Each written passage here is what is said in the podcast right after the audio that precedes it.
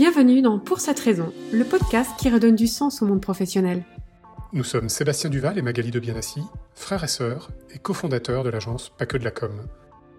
Notre conviction est que la communication peut être vecteur de transformation et d'engagement des entreprises. Dans ce podcast, vous trouverez des sources d'inspiration pour penser autrement le monde professionnel. Nous recevrons des hommes et des femmes au parcours varié qui témoignent et racontent comment ils agissent de manière plus respectueuse, plus humaine, plus responsable. Nous parlerons d'engagement, de mission, de nouveaux modèles et également d'actions concrètes et d'initiatives à contre-courant. Pour le lancement du premier podcast pour cette raison, je suis ravie de donner la parole à un expert reconnu en communication des organisations. Thierry Libert, bonjour. Bonjour. Alors vous avez un profil très complet, à la fois d'universitaire, de professeur et de communicant au sein de grandes entreprises. Je ne citerai que DF. Euh, vous êtes conseiller au Comité économique et social européen, administrateur de plusieurs think tanks, membre de l'Académie des sciences commerciales, entre autres choses. Alors aujourd'hui, je m'adresse à vous en tant qu'expert sur les sujets de communication et d'environnement puisque beaucoup d'informations circulent actuellement autour des sujets d'impact, euh, de RSE, de contribution positive des entreprises vis-à-vis de la société. Et j'aimerais avoir votre regard sur cette tendance de fond.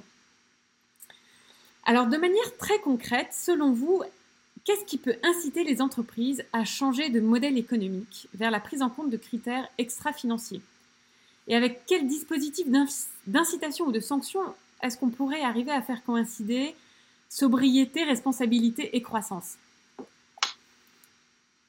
Alors, euh, sur les, les, leviers et, ce qui peut bouger, la, bonne nouvelle, c'est qu'il y a plutôt un, faisceau de leviers qui convergent dans, dans, la même direction. Il n'y a, pas, a pas un déclic euh, qui me semblerait peut-être plus important que les autres. Il y, a, il y a vraiment plusieurs paramètres qui sont en train d'aller dans, un, peu dans cette nouvelle dynamique positive. Le premier, c'est globalement la compréhension par euh, l'ensemble des, des, entreprises euh, que le, le, sujet de la RSE a, a totalement quitté le, le, sujet dans lequel il était trop strictement réduit, qui était celui de la morale, de l'éthique. En fait, il faut le faire parce que c'est bien, euh, c'est moral, c'est éthique pour les générations futures. Pour ça. Là, on est dans une approche euh, beaucoup plus pragmatique, ce qui est que les entreprises ont compris que c'était clairement leur, euh, leur, leurs intérêts. Euh, il y, a, y, a, une phrase qui revient souvent dans, dans, dans, dans les colloques, c'est euh, euh, nos, business, nos dead planète. on ne peut pas faire des affaires sur une planète morte. Et, et donc c'est vraiment cette idée que on est dans une approche qui est maintenant non plus éthique, mais simplement de, de bonne compréhension, de pragmatisme économique. Le, le deuxième levier, c'est peut-être la, la, la, pression de la finance. Alors la pression de la finance, moi je le vois dans, dans, dans deux axes. Le, le premier, c'est au niveau de, de, de, la réduction des risques. On, on, on voit beaucoup euh, au printemps, lors de la publication des comptes, des euh, entreprises qui, euh, dans, euh, euh, au moment de la publication des résultats, dans les rendez-vous avec les, les actionnaires, sont euh, interpellés par des mouvements activistes. Euh, clairement, euh, euh, toutes les entreprises, notamment dans le domaine des énergies fossiles, qui se font interpeller par des, des mouvements euh, activistes sur leurs investissements. Donc il y a le fait de devoir rendre compte à un certain type de, de public. Et puis d'un autre côté, c'est euh, euh, le, le, sujet de l'investissement socialement responsable. Euh, J'ai participé il y, a, il y, a, trois semaines à Paris à, à, à la rencontre au forum de, de l'investissement socialement responsable et j'ai étonné que le, le, thème central de cette réunion ce soit comment combattre le greenwashing dans, la, communication financière. Donc le fait que ce soit des financiers eux-mêmes qui disent on doit faire attention à ce qu'on raconte aussi à, nos actionnaires me semble plutôt une, bonne nouvelle. Euh, Peut-être lié à ça, c'est le, poids de la, réputation, euh, parce que si on est toujours euh, en, en, difficulté pour essayer de déterminer précisément la part de la responsabilité sociale environnementale dans la réputation de l'entreprise, on sait en tout cas que ça a fortement monté ces 10-15 dernières années. Euh, et selon les, les, estimations, on peut, alors ça dépend beaucoup des, des secteurs d'activité, mais aller jusque la moitié de la réputation d'une entreprise qui serait sur des enjeux de RSE. C'est considérable, considérable. La moitié de votre réputation, c'est ce que vous faites dans le domaine de la RSE avant la qualité de vos produits, avant la perception de l'innovation, avant tout, autre chose. Et puis peut-être euh, dans les choses que je vois plus plus, plus, récemment, euh, c'est aussi une pression qui vient de l'interne, c'est-à-dire des, salariés. Euh, J'étais étonné de voir que dans, dans, dans beaucoup d'entreprises, alors c'est plutôt encore un, phénomène qui concerne les, les, grandes entreprises, mais des collectifs de salariés, des, des salariés engagés qui décident de l'intérieur d'essayer de faire évoluer leur propre, leur propre entreprise. Et ça, ça me semble excellent parce que, parce que ce qui vient de l'interne, en général, c'est perçu de, de manière beaucoup plus crédible euh, par les, les dirigeants des, des, des, entreprises. Donc voilà, à mon sens, il y a vraiment plusieurs leviers, plusieurs paramètres qui vont dans le même sens et, et tout ça est plutôt positif et encourageant. Très bien. Merci pour ce message positif. Qu'est-ce que vous pensez de la loi Pacte de 2009 et des entreprises à mission qui sont en fait une vraie spécificité française? Pourquoi alors est-ce que ce dispositif reste encore un peu confidentiel alors que finalement il, il a tant de promesses à, en lui?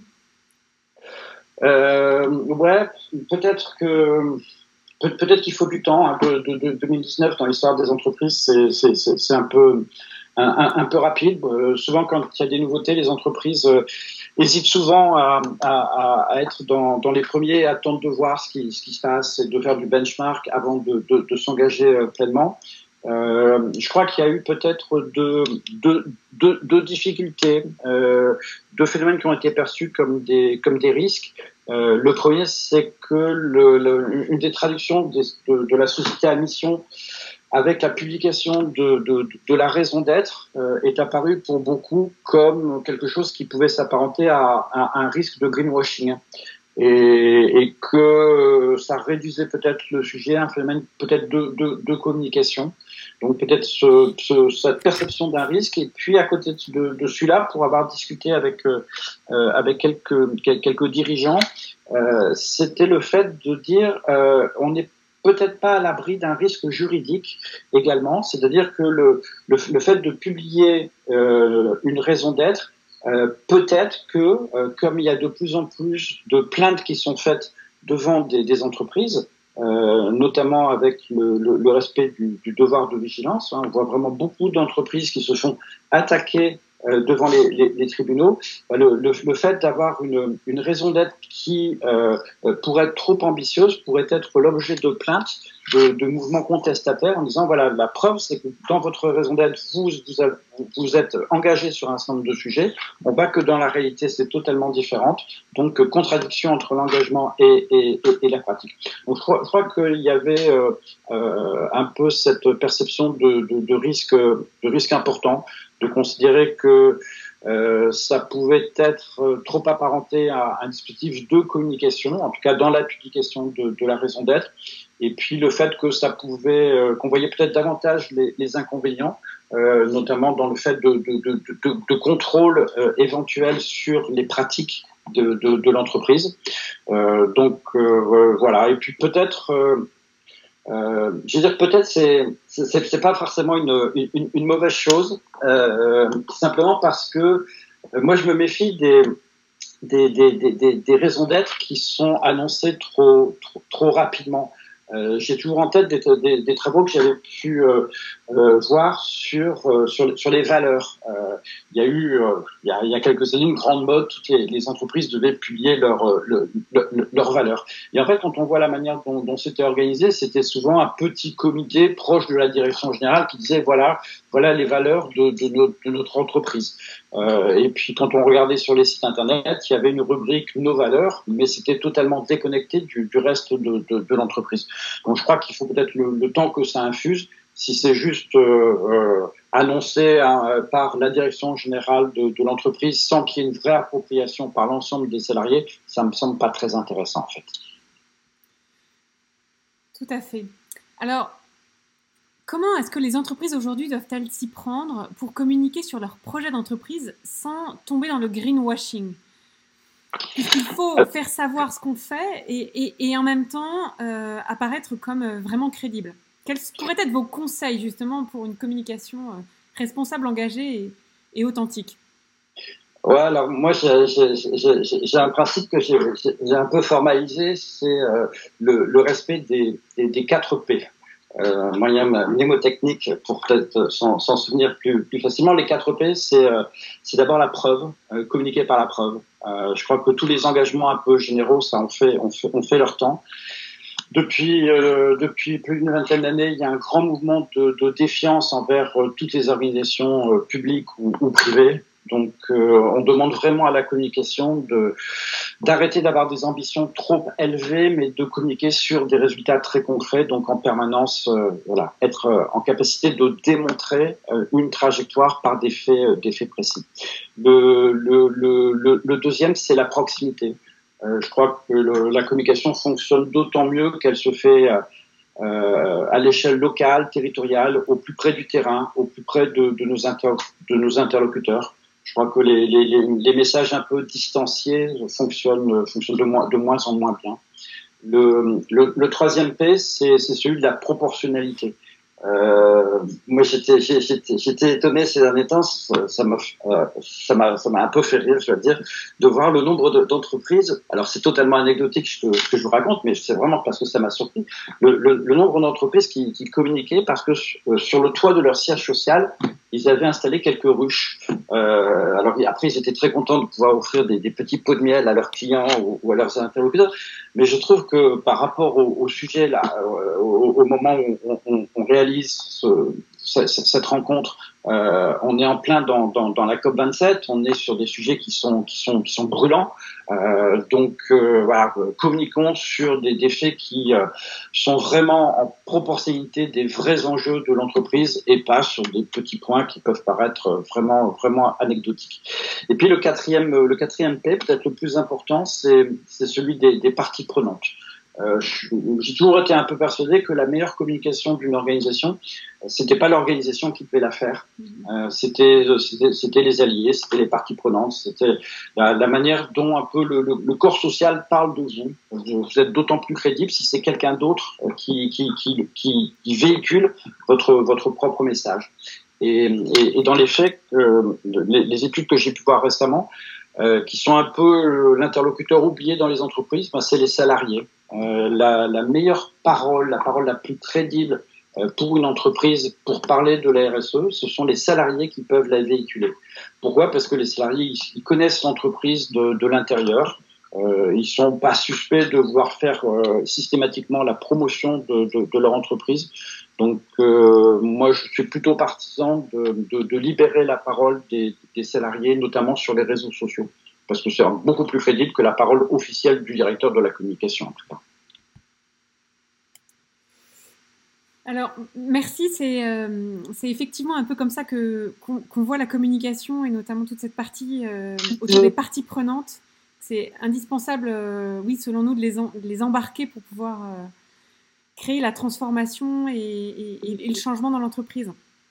Alors, c'est vrai que aller vers un business model plus séduisant, plus vertueux, plus responsable, euh, bah, implique de implique d'embarquer, de communiquer sur sa marque employeur, ses engagements RSE, etc. Mais quels seraient vos conseils pour faciliter l'adhésion des entreprises? Est-ce qu'on est plus sur une approche euh, globale, commencer par redéfinir la raison d'être, les valeurs et aligner les actions en conséquence? Ou est-ce que finalement c'est plus une approche pragmatique en partant des besoins terrains, de de recruter, de, de, développer ces, ces, marchés commerciaux, euh, de s'adapter aux réglementations. Est-ce que c'est plutôt ces besoins de terrain-là qui feraient changer les entreprises? Oui, en tout cas, ma perception, pour euh, avoir étudié les, phénomènes de communication depuis, plus d'une trentaine d'années, c'est que euh, une communication sera beaucoup plus solide à partir du moment où elle prend ses racines profondément, c'est-à-dire partir d'une approche terrain, vraiment partir de d'une approche euh, ascendante et, non pas et non pas descendante. Euh, donc partir vraiment de de, de, de, de participation une participation des salariés, participation des, parties prenantes. Euh, alors ça, ça, ça, fonctionne un peu. Il y a beaucoup d'entreprises qui, qui, ont maintenant des, des, conseils de, parties prenantes, euh, mais il faudrait peut-être euh, un peu comme fait le Conseil économique, social, environnemental en France, euh, organiser aussi parfois des, conférences de citoyens, avoir aussi des, phénomènes un peu miroirs où on a des consommateurs, des clients, des, citoyens, des personnes concernées par, euh, par l'entreprise. Donc voilà, pour répondre à la question, plutôt d'une approche d'une approche terrain, mais attention aussi aux, supports de communication qui peuvent être utilisés. Euh, dans, les, points que j'avais vus, euh, c'était des expériences. Euh, alors, je suis là en communication externe, mais vous allez tout de suite comprendre le, lien par rapport à, à, à l'entreprise et, et, ses collaborateurs. Euh, c'était une expérience qui avait été faite euh, en matière de, de, de, de, tri des déchets, d'incitation au, au, tri des déchets. Euh, et euh, en fait, l'expérience avait essayé de voir quels étaient les moyens les plus performants pour amener euh, des citoyens à améliorer et à augmenter leur pratique de, de, de tri. Et, et, en fait, on s'était aperçu à cette occasion-là que le fait d'envoyer des messages euh, à distance de loin, ça avait une efficacité un peu limitée, que le fait de faire euh, uniquement de la participation, du débat, des rencontres, etc., ça fonctionnait un peu mieux, euh, mais que ça permettait pas d'atteindre des résultats extraordinaires, et que c'était vraiment la conjonction de différents supports c'est-à-dire des, des, messages un peu à distance pour euh, euh, expliquer quel est l'objectif, vers où allons-nous, et puis accompagner ça par euh, des, réunions de groupe, des, des, rencontres de terrain, où là on explique, et parfois on se confronte et on pose des questions, et les gens ont vraiment le sentiment de participer à quelque chose qui est en train de se faire. C'est vraiment la conjonction de, de, ces deux points-là qui permet d'avoir des résultats qui sont beaucoup plus importants. Et je crois que c'est un peu la même chose pour des phénomènes à l'intérieur des, entreprises. C'est-à-dire pas considérer qu'il suffit de mettre quelques informations sur, sur, sur, sur l'intranet de, l'entreprise ou alors d'organiser quelques, quelques, quelques, quelques réunions. Euh, c'est vraiment la conjonction de ces deux points-là et surtout dans la durée qui fait que enfin ça peut, ça peut se mettre à bouger. Donc plutôt une approche terrain, mais avec des outils de communication multiples et qui vont dans le même sens. Très bien. Merci. Pour une dernière question, pouvez-vous nous dire qu'est-ce qui se prépare sur le plan réglementaire? Au niveau euh, de l'Europe notamment, puisque vous avez des fonctions euh, là-bas Ouais, alors euh, c'est super important ça, parce que depuis, depuis, pas très longtemps, il faut vraiment compter avec l'Union européenne sur les, grands sujets de, communication. Je vois depuis depuis un an ou deux les textes qui sont sortis bah, sur le le, le, le, devoir de vigilance, euh, sur la, la, la directive CRSD, euh, Corporate Sustainability Reporting Directive, euh, c'est-à-dire voilà, la notation extra-financière, euh, sur la manière dont on conçoit la, la publicité, comment la publicité doit s'adapter au niveau de l'Union européenne pour être davantage en compatibilité avec les nouveaux enjeux de la lutte contre le dérèglement climatique, ça c'est totalement nouveau. C'est totalement, totalement nouveau. Euh, pour être, pour donner un exemple très, très, très concret, euh, le 30 mars 2022, euh, la Commission européenne a publié une série de, six textes qui sont, qui vont dans le sens de toujours sur les enjeux de responsabilité, de transition écologique, comment faire du consommateur un vrai levier de la transition écologique.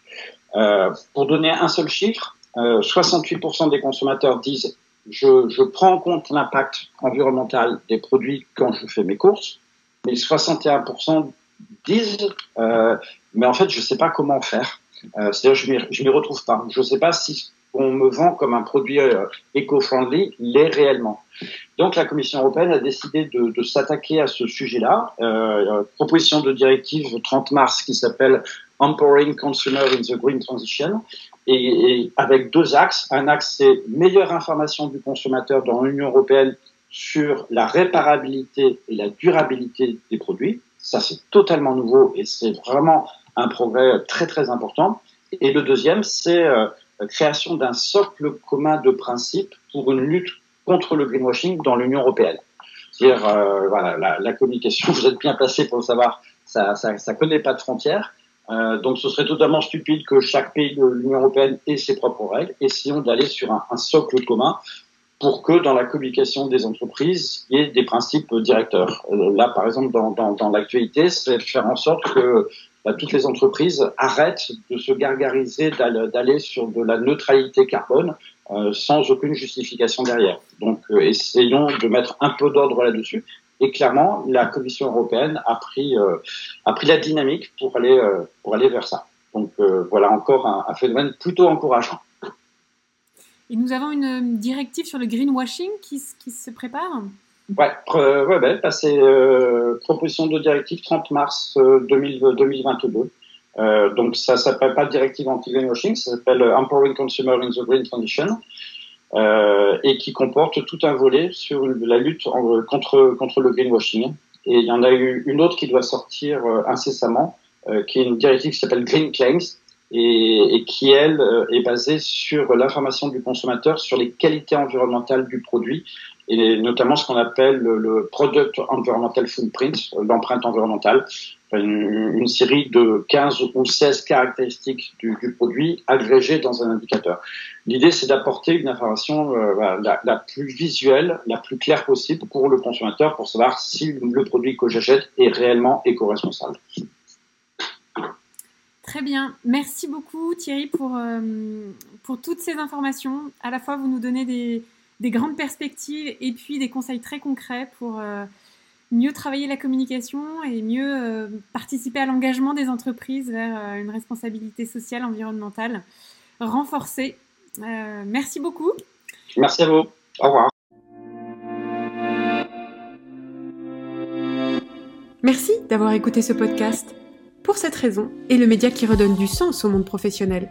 Retrouvez tous les épisodes du podcast et tous les supports d'information sur pour cette raison.com.